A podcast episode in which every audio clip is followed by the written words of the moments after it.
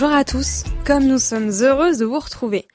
Voilà, c'est donc la deuxième rentrée pour I Am an un 33e épisode et l'aube de nouveaux projets. Pour ceux qui nous écoutent pour la première fois peut-être, I Am an Equestrian, c'était d'abord une envie commune portée par deux cavaliers amateurs mais infiniment infectés par le virus cheval l'envie d'offrir une fenêtre, une parenthèse, à tous ces amoureux du cheval qui ont décidé, un beau jour, d'utiliser cette passion comme une fondation solide sur laquelle poser les briques de leur carrière professionnelle. Aujourd'hui, 16 mois et exactement 35 enregistrements plus tard, à force de rencontres, de travail, de voyages, de rêves qui se réalisent, Ayamone Kesrian prend à son tour la forme d'une fondation bien ancrée sur laquelle nous allons continuer de poser de jolies briques pour construire des projets professionnels passionnants. Merci à tous de nous retrouver aujourd'hui pour ce 33e épisode. Merci d'être fidèle au poste, fidèle à votre passion et à ce sport. C'est la rentrée et nous voilà de retour pour un nouvel épisode de Ayam Equestrian. Et cette semaine, nous avons eu le plaisir d'offrir la parole à la plus jeune invitée de l'histoire de ce podcast, Ilona Mesadri. Nous sommes le 2 septembre et cette date n'a pas été choisie par hasard. Ilona a 16 ans aujourd'hui, alors nous lui souhaitons un bel anniversaire. 16 ans, et pourtant, Ilona a déjà un palmarès bien garni après des années à poney pleines de succès, grâce à son prodigieux duo formé avec la superbe Calas Résidal Z. Triple championne de France, dont deux fois en 2019, Ilona nous a parlé de son organisation et de toute l'équipe mise en place autour de sa réussite sportive. Avec ces mots, elle nous a expliqué la relation et les histoires si particulières qu'elle entretient avec ses chevaux. Dans ce podcast, elle évoque aussi la vie singulière qu'une jeune fille de son âge adopte pour réussir.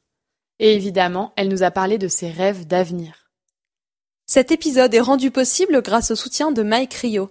Mike Rio est une société qui a été imaginée et fondée par monsieur Jean-Michel Staseski, fort d'une grande expérience dans le domaine du soin et de l'équipement orthopédique humain et issu d'un terreau familial de passionnés de chevaux. La technologie MyCryo résulte de la transposition des attelles à succès de cryothérapie compressive humaine Igloo au domaine équin.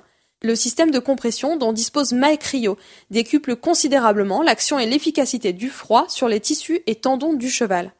Au-delà du soulagement immédiat et visible, MyCryo apporte une solution durable et immédiate pour diminuer les échauffements et tendinites. La cryothérapie par compression est encore plus aboutie, plus adaptée et plus efficace que l'action d'une simple poche de glace sur les tendons. L'objectif de MyCryo est de rendre la technologie de la cryothérapie connue et accessible pour tous, à l'instar de notre invitée du jour, la talentueuse Ilona Mesadri, qui depuis trois ans utilise les guêtres MyCryo au quotidien sur ses chevaux. Allez, c'est parti. Bienvenue dans I Am an Equestrian, le podcast. Tu es né le 2 septembre 2004 et euh, tu ne le sais pas encore, mais cet épisode sortira le jour de ton anniversaire. Donc, euh, je te souhaite un joyeux anniversaire en avance. Euh, tu n'as donc que 15 ans. 16 ans aujourd'hui. 16 ans aujourd'hui, en effet, du coup. Et je suis vraiment ravie de t'annoncer que tu es la plus jeune invitée de notre podcast. Et pourtant, tu as déjà une longue lignée de victoires derrière toi. Alors, avant de parler de tous tes succès, on aimerait d'abord que tu nous racontes ton histoire, d'où tu viens, qui tu es, à quel âge est-ce que tu as commencé à monter à poney, etc. Alors j'ai toute petite, j'ai commencé à faire du sport, euh, j'ai fait de la danse classique et ça ne me plaisait pas trop le côté artistique tout ça. Euh, c'est vrai que je prenais pas plaisir en fait et donc euh, j'ai demandé à mes parents de m'inscrire à un cours de poney au Haradjardi, près à côté de chez moi. Et donc j'ai commencé euh, des cours, euh, comme tout le monde, je dirais, euh, que je faisais une fois par semaine.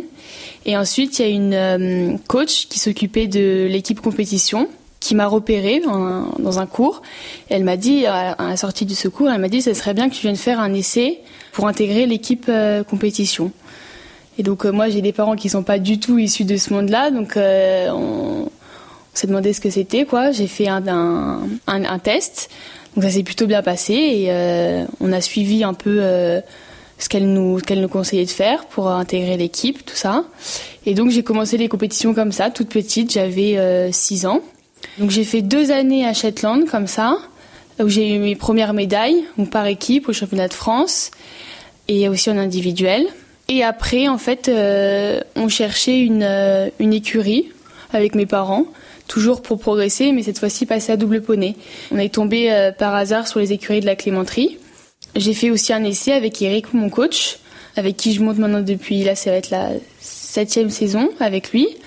Et donc en fait, il m'a mis sur un double poney euh, tout de suite, un poney D. C'est lui qui m'a fait progresser et, euh, et ensuite j'ai eu des poneys différents chaque année qui m'ont fait évoluer et j'ai hum, progressé dans les épreuves comme ça. On va revenir un peu sur ton palmarès, mais un tout petit peu plus tard. Avant de parler de tout ça, j'aimerais savoir euh, si tu peux nous parler un petit peu de ta personnalité, parce que tu as eu énormément de victoires, tu es très performante en piste. Est-ce que tu peux nous dire du coup un petit peu qui tu es, sans nous parler voilà de, de des faits, etc. Mais toi, comment tu te perçois? Est-ce que tu peux nous parler de ta personnalité? Euh, Je dirais que je suis une personne qui cherche toujours à évoluer, à à trouver de, nouvelles choses, euh, de nouveaux exercices, de, de, me fixer toujours des nouveaux objectifs pour progresser justement. Et je garde mon sang-froid aussi dans les dans les situations les plus difficiles. J'ai un bon mental, je dirais, c'est-à-dire que si je dois courir une compétition euh, où je dois avoir beaucoup de pression, c'est vrai que je vais euh, rester calme dans ma tête et faire confiance à à mon coach, à mon poney. Et c'est ce qui fait que Aujourd'hui, euh, je dirais que j'ai un bon mental. Voilà. On allait y venir euh, d'ailleurs à la préparation mentale. Euh, on voulait te parler un peu de ça. Bon, du coup, on suit pas tout à fait l'ordre des questions. Est-ce que tu t'es entouré d'un préparateur mental dans les années précédentes? Est-ce que tu en as un aujourd'hui? Et aussi, ma question qui suit était de savoir quand on fait autant de bonnes performances comme ça, quand on sait que tu rentres en tant que leader quelque part dans une piste, quelle pression est-ce que tu as Quelle pression est-ce que tu te mets Comment est-ce que tu le ressens Et comment est-ce que tu arrives à garder ton sang-froid justement? Euh, J'ai jamais été aidée euh, auparavant. C'est vrai que j'ai toujours fait euh, toutes mes compétitions, je dirais, sans aide d'un coach mental. Cependant, j'ai fait dernièrement des, cours pendant les stages équipe de France pour différencier euh, la pression du stress. Et c'est vrai que ça m'a beaucoup aidé. Mais c'est vrai que j'ai, euh, je me suis toujours mise dans ma bulle avant de faire mes épreuves et c'est ce qui me, c'est ce qui m'a le plus euh, aidé, je dirais. Et ça, tu as toujours bien réussi à le gérer par rapport aussi, je pense, à, au fait que tu es très suivi, très populaire, etc. Et même en équipe, en Coupe des Nations, ta maman, elle nous confiait juste avant que tu étais parfois même meilleur en Coupe des Nations que pendant le Grand Prix du dimanche. Euh, c'est l'adrénaline comme ça, ça te pousse à, réaliser des performances? Oui, c'est vrai que quand, quand je rentre en piste et que, comme je pense aux, épreuves au BIP, tout ce public est là pour nous, euh, c'est vrai que ça me motive, j'ai une adrénaline, je sens mon poney aussi qui, voilà, qui est très motivé et ça, ça me pousse à, à le faire de mon mieux en fait et, euh, et à prendre plaisir pendant mes tours. Et je dirais aujourd'hui que hum, ce qui me fait le plus vibrer, c'est ça, c'est de rentrer en piste et de repenser à mon parcours et de me dire, ça y est, je vais me lancer sur le 1 et je vais enfin pouvoir euh, courir ce, parcours que j'ai reconnu euh, il y a 15 euh, minutes, 10 minutes, une heure. Voilà, c'est ce qui me fait le plus vibrer. Je voulais qu'on parle un petit peu ensemble pour commencer, pour euh, entamer du coup l'histoire de ton palmarès. Aujourd'hui, tu es euh, donc une cavalière de saut d'obstacle et tu évolues euh, encore principalement dans le circuit poney. Tu as fait donc championnat de France, championnat d'Europe, Coupe des Nations, comme on était en train de le dire. Est-ce que tu peux nous partager un petit peu ton regard sur le circuit poney Comment est-ce que tu perçois la compétition poney Est-ce que tu trouves que c'est un système différent du système cheval? C'est un circuit qui permet aux jeunes cavaliers donc de commencer la compétition, mais aussi de se fixer des objectifs extrêmement tôt, euh, de participer à des championnats extrêmement tôt aussi dans leur euh, vie d'enfant, on va dire.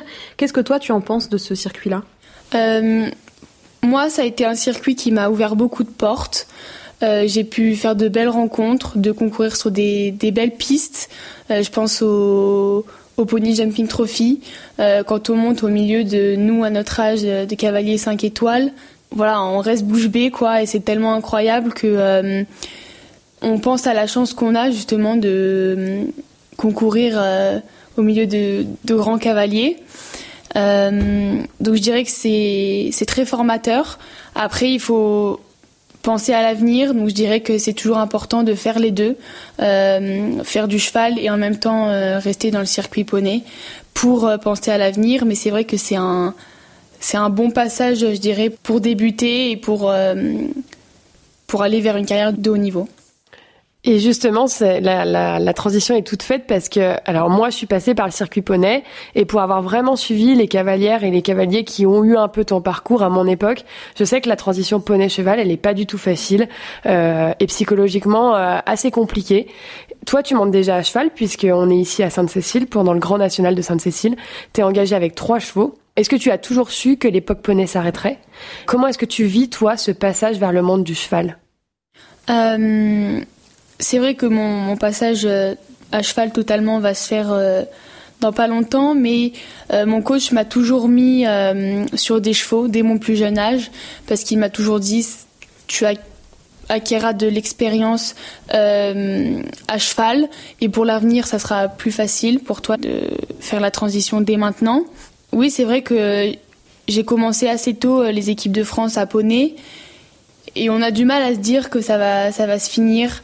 Mais bon, c'est vrai que je suis assez déjà contente d'être euh, bien équipée à cheval pour euh, cette transition, mais euh, c'est vrai que ce, monde va un petit peu me manquer quand même.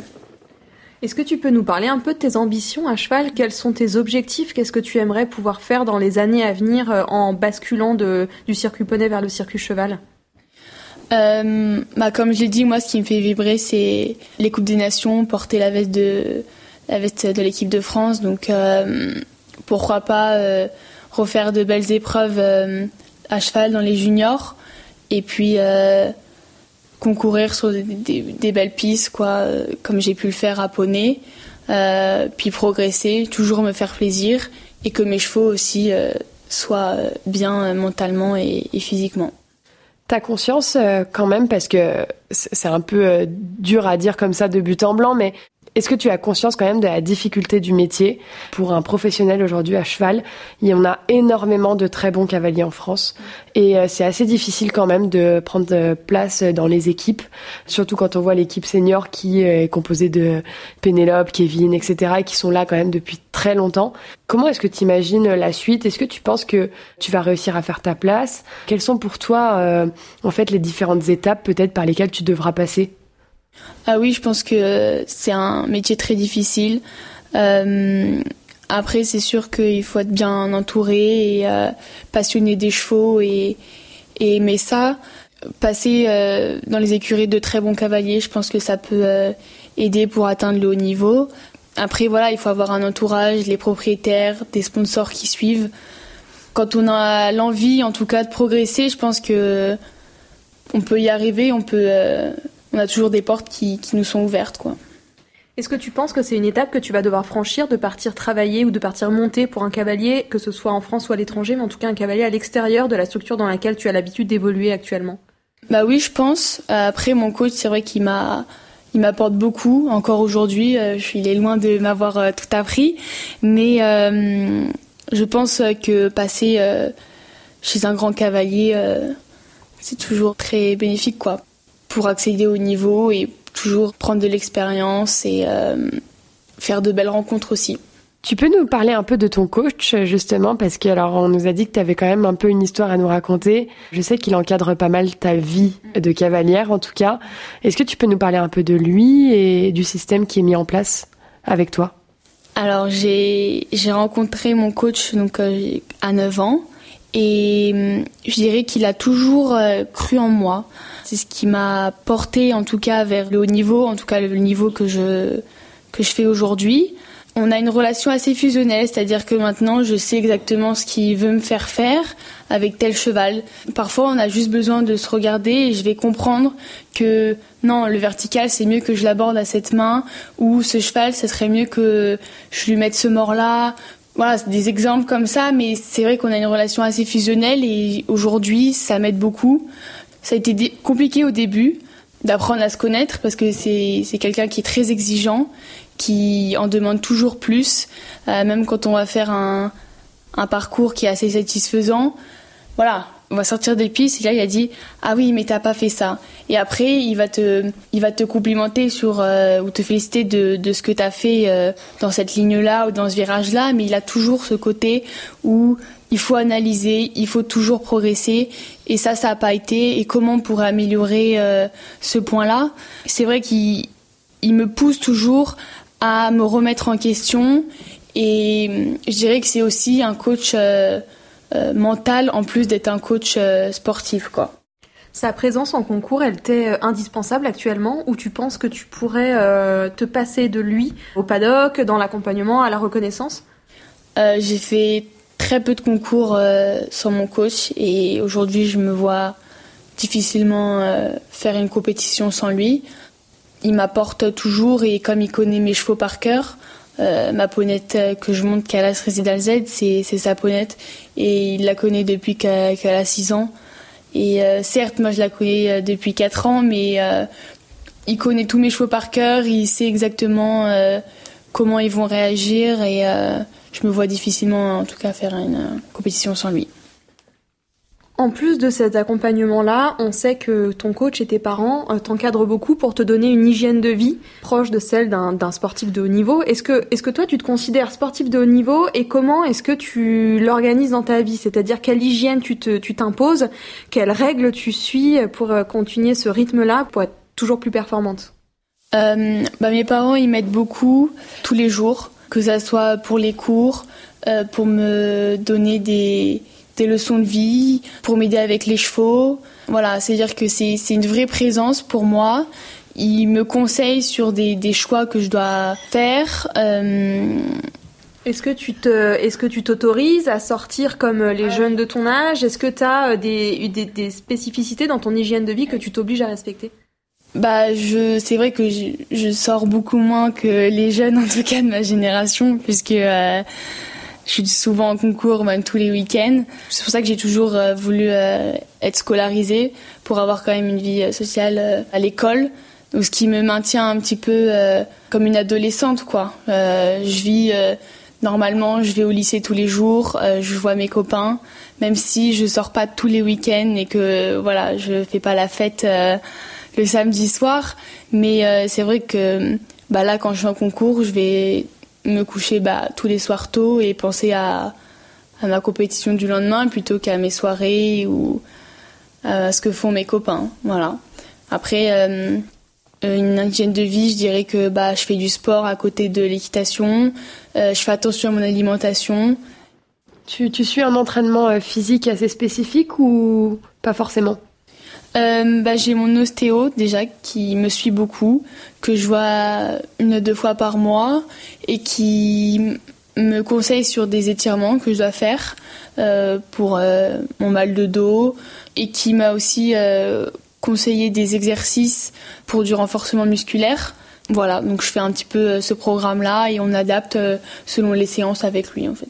C'est intéressant de, de, le préciser parce que à l'époque, enfin, c'est pas tout à fait ta génération, mais c'est vrai qu'il y a plein de cavaliers qui aujourd'hui ont 50 ans, ont mal au dos, euh, n'arrivent plus à monter à cheval. Et en fait, la base, c'est maintenant, c'est à ton âge.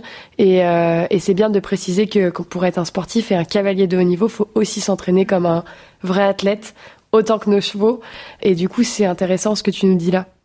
Bah oui, c'est vrai qu'on on pense beaucoup à la préparation de notre cheval, euh, se dire, euh, bah même moi, est-ce qu'il va être euh, assez en forme pour enchaîner deux manches, voire un plus un barrage lors de la Coupe des Nations? Mais est-ce que nous, physiquement, on va tenir à rester concentré pendant deux heures d'épreuve, avoir le physique pour? Et c'est vrai qu'aujourd'hui, je trouve que on prend plus en plus conscience de, de cette importance, en tout cas, euh, de pratiquer un autre sport à côté pour du renforcement musculaire ou euh, tout simplement pour euh, nous vider la tête et pas passer toutes nos journées sur nos chevaux. Et justement, on sait que tu es une excellente élève.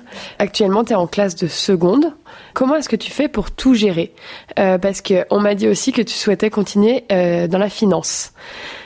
C'est assez étonnant, honnêtement, hein, je te le dis. Euh, la plupart des jeunes cavaliers de ton âge et un peu plus âgés euh, sont déscolarisés, ou ont fait le CNED ou euh, arrêtent après le bac. Toi, tu veux continuer.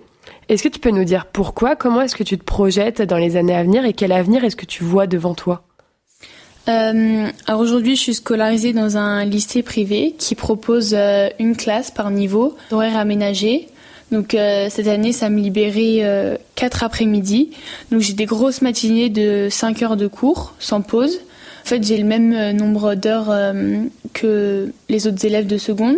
Juste, j'ai pas de trou en fait, ce qui me permet d'avoir de, des horaires pour pouvoir monter l'après-midi. Donc en fait, on était une classe normale de plusieurs sportifs, de tous sports différents, de haut niveau.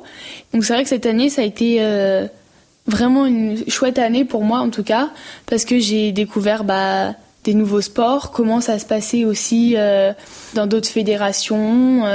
puis ça m'a aidé, ça m'a fait faire de belles rencontres. Et donc, grâce à cette classe, je, je vais monter l'après-midi. Alors quand c'est l'hiver, bah du coup il fait nuit plus tôt, je rentre faire mes devoirs après avoir monté. Et euh, quand il fait plus euh, plus chaud en tout cas ou plus euh, nuit tard, et eh ben je fais mes devoirs avant d'aller monter. Il y a ma maman qui m'aide tous les jours, qui fait les allers-retours, qui prépare mes chevaux pour m'aider et voilà. Et je pense que hum, il est très important de continuer les études moi, on m'a toujours dit, si un jour tu fais une chute et que tu peux plus monter à cheval et que tu n'as pas de bagage euh, éducatif, qu'est-ce que tu vas faire? Et c'est vrai que ça m'a fait réfléchir et je me suis toujours dit, ouais, en fait, l'école c'est important et si on parle d'études aujourd'hui, c'est pas pour rien. Et euh, aujourd'hui, je veux quand même avoir mon bac. Euh, pourquoi pas faire des études et en même temps continuer à monter à cheval bah pour plus tard, au cas où, avoir un petit truc en plus. Euh, je pense que ça m'aide, ça m'aidera plus tard aussi si je veux continuer dans ce dans ce sport à haut niveau euh, pour gérer euh, une écurie ou une entreprise à côté, euh, gérer bah, tout ce fonctionnement, les sponsors, parler l'anglais quand on va en concours à l'étranger. Je pense que c'est important. Ça me fait penser un peu à l'interview qu'on avait fait avec Victor Lévesque, lui aussi qui est dans une classe à Sciences Po avec euh, des sportifs de haut niveau de tous les sports, qui apprend beaucoup des autres sportifs. Il nous avait justement dit, euh, moi je fais pas des études parce que je vais faire une chute et du coup euh, j'ai peur qu'il m'arrive quelque chose. Lui, ça l'aide vraiment dans la gestion de son écurie. Ça, ça va m'aider de toutes les façons de, de, de, garder cet équilibre, de pas faire que ça. Mais bah, c'est des connaissances, c'est la culture générale, c'est plein de choses qu'on apprend euh, en allant au lycée, euh, même en faisant des études après. Donc, euh, pas que si on fait une chute, il a raison. Tout ce qu'on apprend au lycée tous les jours en se levant, c'est hyper important. Dans quelle mesure le fait de côtoyer des sportifs d'autres disciplines à haut niveau, ça t'inspire toi dans ta pratique? Est-ce que tu as fait évoluer des choses dans ta façon de considérer ton sport et ta pratique de l'équitation parce que tu as été au contact d'autres disciplines, d'autres sports, d'autres méthodes, peut-être d'autres savoir-faire? Euh, j'ai vu différents euh, fonctionnements, comment marcher aussi leur compétition, comment ils se préparaient, comment ils s'entouraient justement, quel sport ils faisaient à côté euh, de leur sport, je dirais, principal et comment eux aussi gérer leur stress, à quel moment de leur compétition ils stressaient le plus, qu'est-ce qui les aidait justement à euh, décompresser, à penser à autre chose. En fait, c'est plein de questions qu'on se pose euh, sans le vouloir, en fait, je dirais, mais on en apprend plein de nouvelles choses et c'est en parlant tous les jours que je dirais que ça m'a beaucoup enrichi, quoi. Du coup, tu nous l'expliquais, hein, tes parents sont quand même très présents dans ton quotidien, dans, ton encadrement. Et euh, on sait que, parce qu'on le sait parce qu'on l'a lu du coup, euh, aucun de tes deux parents ni personne de ta famille n'était cavalier. Or, on a tendance un peu à penser, parce que quand on regarde euh, tous les meilleurs juniors jeunes cavaliers du circuit, il y en a beaucoup qui sont issus de familles, de lignées de cavaliers, déjà réputés ou performants. On a tendance à penser que c'est presque indispensable d'avoir des parents issus du milieu équestre pour réussir et pour atteindre le niveau. Qu'est-ce que tu en penses, toi? Euh, donc oui, mes parents, ils sont pas du tout issus de ce milieu-là. Et aujourd'hui, euh, ça m'a pas désavantagé dans tout ce que j'ai fait. Je pense que ça m'a même aidé. Euh, j'ai eu des avantages parce que j'ai toujours eu un coach à côté qui me suivait euh, très bien. Mais mes parents, ils m'ont jamais mis la pression pour une telle performance. Ils ont toujours, euh, ils m'ont toujours suivi dans ce que je voulais faire, conseillé aussi. Ils m'ont toujours dit non non ça évite ou ça vas-y euh, tu peux tu peux foncer. Donc euh, non je pense qu'il n'est pas du tout indispensable si on s'entoure bien de, de faire des, belles épreuves ou même du haut niveau avec des parents dans le milieu ou être fils d'eux ou, ou fille d'eux Et alors, tes parents se sont entièrement euh, dévoués à toi, euh, parce que ta maman, pour euh, l'anecdote, était professeure d'art plastique et a totalement arrêté pour se consacrer à ta carrière de cavalière. Comment est-ce que tu vois les choses à ce niveau-là? Est-ce que tu penses que c'était indispensable pour toi de l'avoir auprès de toi tous les jours? Et comment est-ce que tu perçois ce, choix-là, en fait? J'en suis très reconnaissante aujourd'hui de tout ce qu'elle fait pour moi. Euh, c'est vrai qu'elle consacre bah, presque toutes ses journées, en tout cas, à, la gestion de, mon emploi du temps, euh, de mes sponsors, de mes chevaux. Elle s'occupe de plein de choses. Et oui, aujourd'hui, ça aurait été difficile de, faire euh, mon, sport et de vivre ma passion comme je le fais aujourd'hui, parce que hum, elle m'aide en, fait dans, dans tout. S'il y a quelque chose que j'ai pas le temps de faire, elle va me dire écoute, concentre-toi sur ça. Si je rentre de concours et que j'ai pas le temps de de m'occuper de ce cheval là parce que oui, j'ai l'école après, elle va me dire écoute, t'en fais pas, euh, je peux t'aider, je vais t'épauler sur ce sur ces choses. Donc euh, oui, ça aurait été très compliqué en tout cas de de faire ce que je fais aujourd'hui et euh, bah je la remercie en tout cas. Elle nous expliquait tout à l'heure ta maman que donc elle était très présente pour toi et que tu avais euh, une groom qui te suivait dans les grandes échéances et en dehors de ces grandes échéances là donc le championnat de France, BIP, Coupe des Nations, etc. C'était toi et ta maman qui gériez les chevaux, c'est vrai? Oui, c'est vrai. Est-ce que ça demande pas beaucoup de travail de faire ça? Est-ce que vous arrivez à vous en sortir à deux, voilà, à gérer euh, à la fois les concours, à la fois l'emploi du temps, à la fois les chevaux, les soins euh? Euh, bah, on s'organise, c'est-à-dire que maintenant on sait, on sait faire, je dirais. Après, il y a mon coach aussi qui va beaucoup m'aider euh, sur euh, l'organisation. Mais euh, oui, ça demande beaucoup, beaucoup de temps, beaucoup de, de rigueur quand même pour organiser des, des tels concours. Oui, c'est beaucoup de travail. Je dirais que ma maman, elle travaille à 24 pour mes performances. Nous sommes à mi-épisode et nous espérons que cette conversation vous plaît. Nous avons enregistré ce podcast durant le Grand National de Sainte-Cécile, au début de l'été, et nous avons eu le plaisir de voir Ilona utiliser les produits Rio. Elle nous a confié utiliser les guêtres après une séance de travail soutenue et après chacun de ses parcours, et nous a fait part de sa stupéfaction quant aux résultats bluffants qu'elle a observés sur ses chevaux et particulièrement sur sa jument de tête Calas. À tous nos auditeurs, si vous ne nous avez pas suivis sur les réseaux sociaux cet été, nous vous annoncerons notre nouvelle collaboration avec le média Lépron. Tous nos épisodes sont désormais disponibles sur le site internet et l'application de l'éperon. Alors n'hésitez pas à utiliser cette plateforme pour écouter les prochains épisodes. Je laisse la parole à Ilona pour la deuxième partie de cette discussion.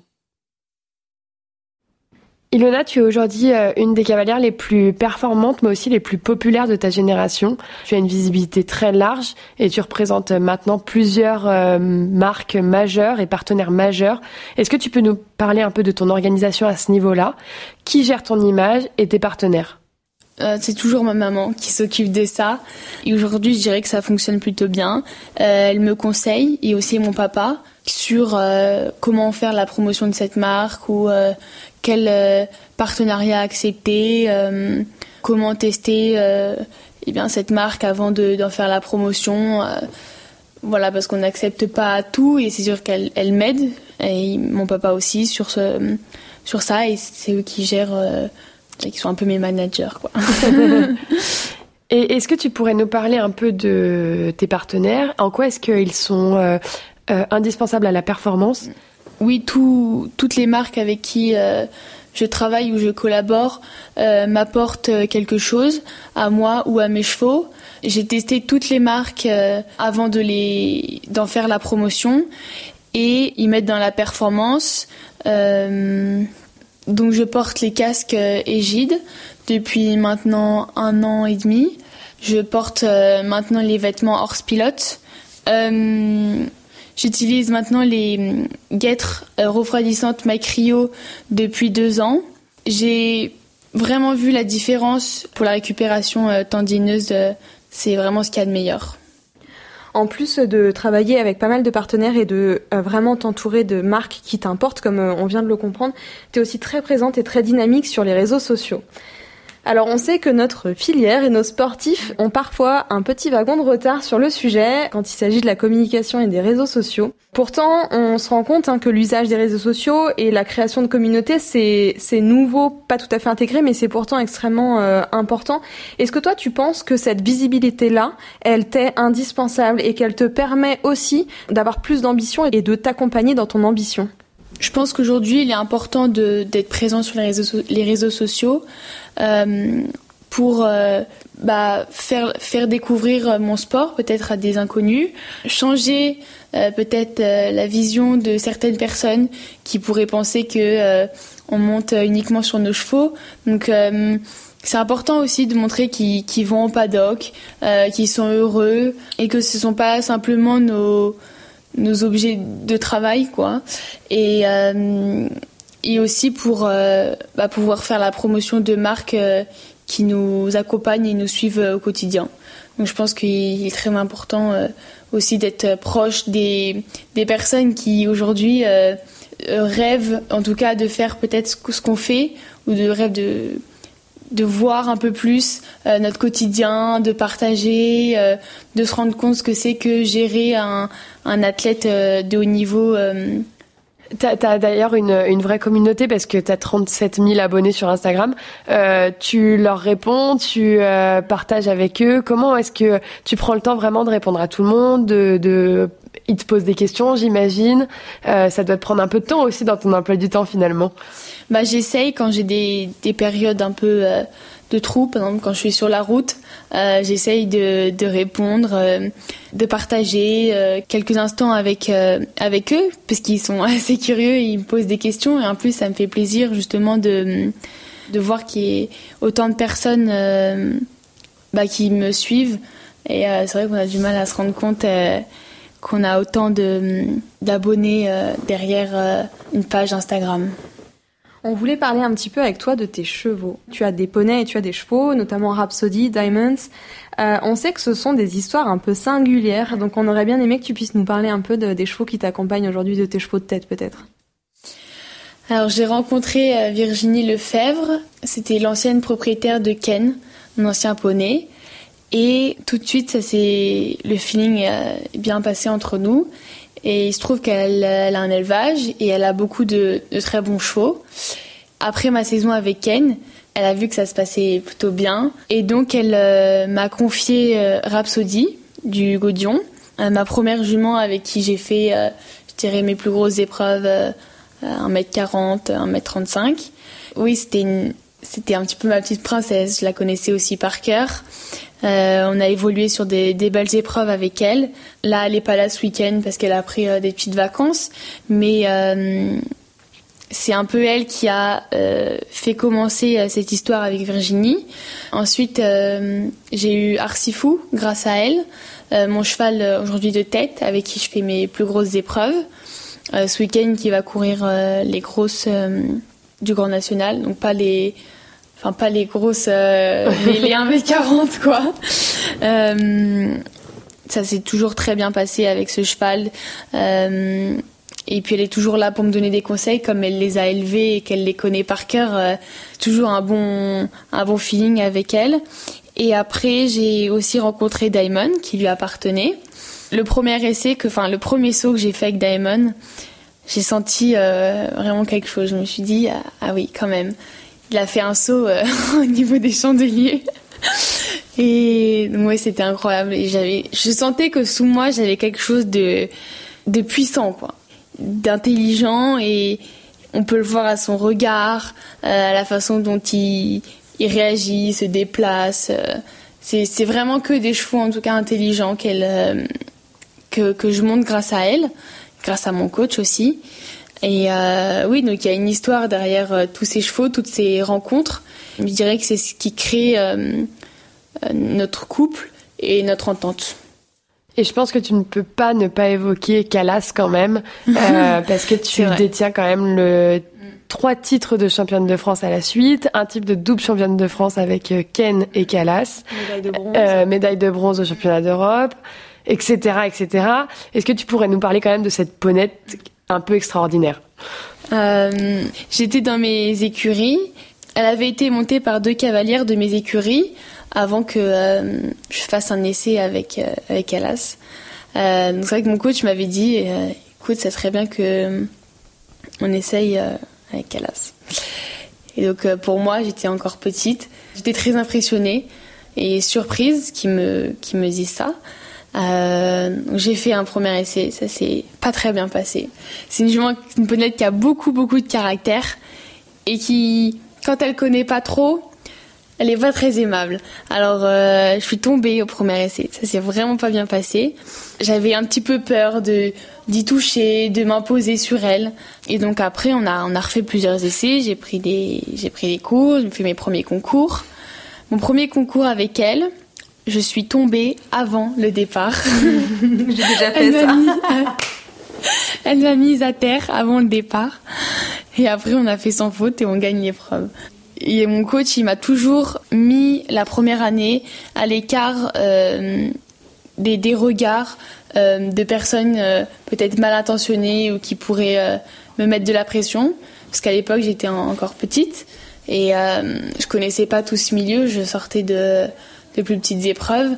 Et donc, euh, je dirais qu'il il a vraiment bien géré ma première année avec Calas. Donc, on a évolué, on a évolué. Euh, moi, elle avait déjà fait de très belles épreuves, donc c'est plus moi qui devais euh, me mettre à son niveau. Donc, j'ai progressé sur des épreuves petit Grand Prix la première année. Eric, mon coach, n'a pas voulu que je fasse le Grand Prix Excellence pour encore nous préserver et que j'ai moins de pression dès la première année pour que je continue quand même à apprendre à la connaître. Et je dirais que c'est à partir de la deuxième année que vraiment notre euh, feeling et notre euh, relation fusionnelle s'est vraiment créée. Et c'est une ponette qui est très attachante quand on apprend à, la connaître. Je connais toutes ses habitudes maintenant. Je sais, elle est très, elle est réglée comme une horloge. Je sais qu'à telle heure, elle va aller faire sa sieste avant son épreuve. C'est une mec tellement intelligente qu'elle anticipe tout ce qu'on va faire. Enfin, je pourrais même pas la décrire tellement elle est.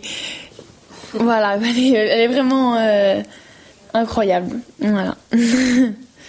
Il me semble que tous tes chevaux euh, appartiennent à des propriétaires. Du coup, c'est un peu ce que tu viens de nous dire. Tu es très jeune et tu apportes la confiance de ces gens-là depuis longtemps. Est-ce que tu peux nous parler un peu de la relation de confiance que tu entretiens avec eux? Euh, Est-ce que tu te sens légitime malgré ton, ton jeune âge? Comment tu as fait pour créer en fait finalement cette relation avec tes propriétaires? Bah, j'ai eu beaucoup de chance de, faire la rencontre de Eric et de Narno et Virginie Lefebvre.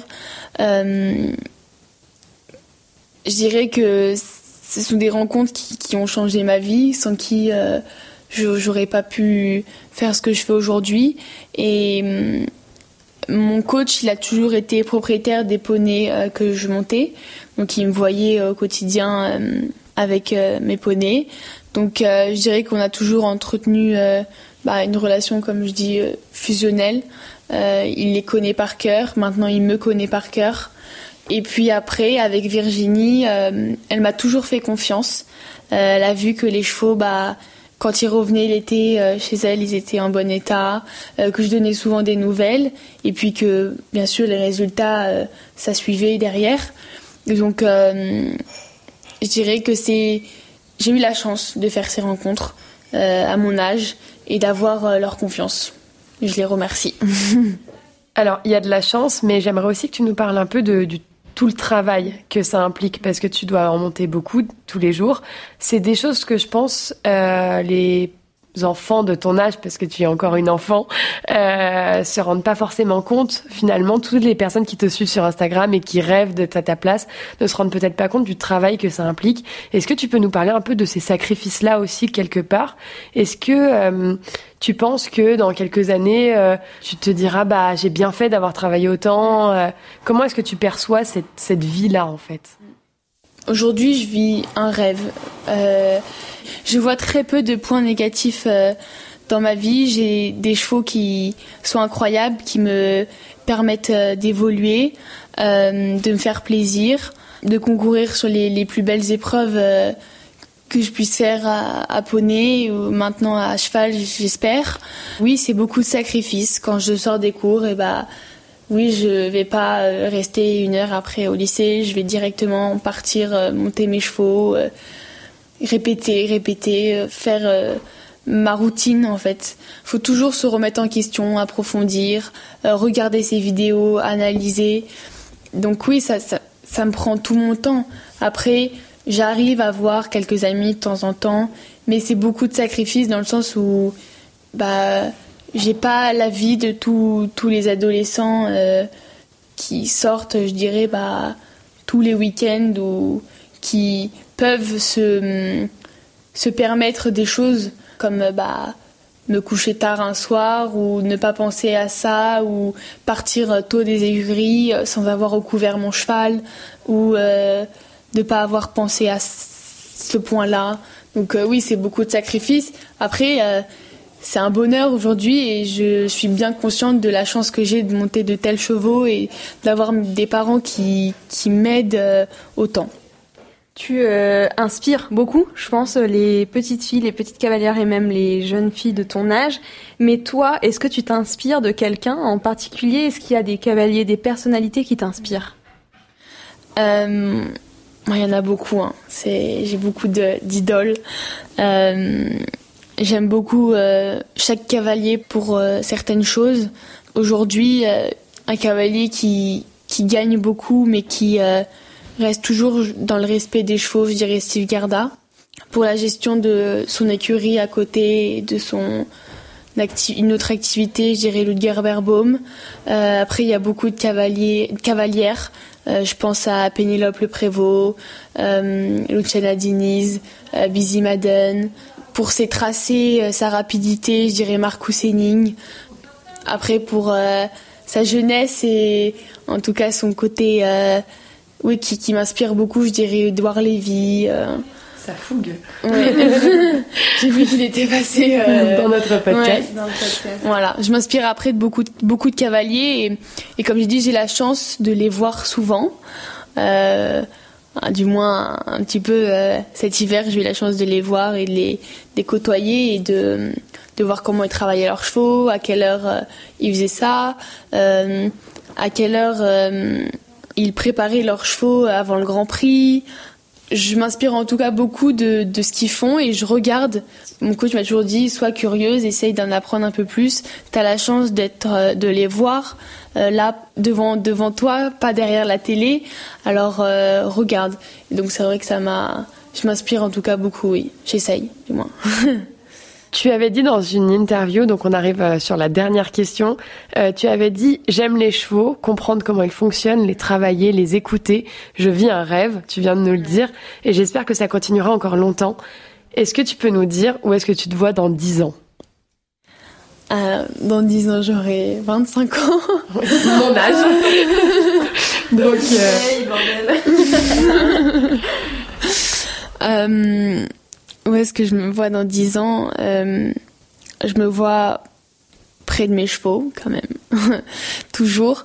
Euh, je me vois euh, peut-être toujours en être en train de finir mes études et vivre toujours ma passion comme, euh, comme euh, je le veux.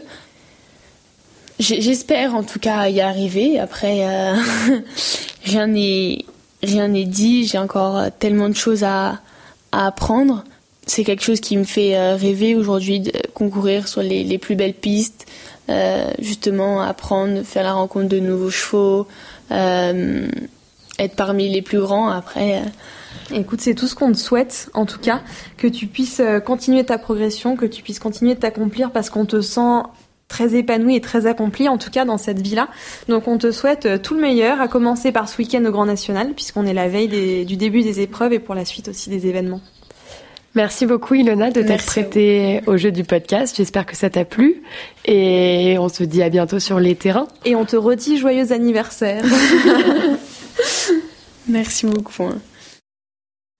Et voilà, cet épisode est terminé et on espère qu'il vous a plu.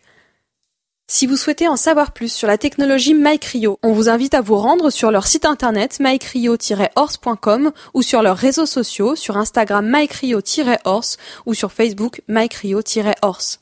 Vous pouvez également suivre l'actualité de I Am an sur nos réseaux sociaux I Am an Podcast. On vous retrouve dans deux semaines pour un nouvel épisode et en attendant, on vous souhaite une très belle semaine. À bientôt!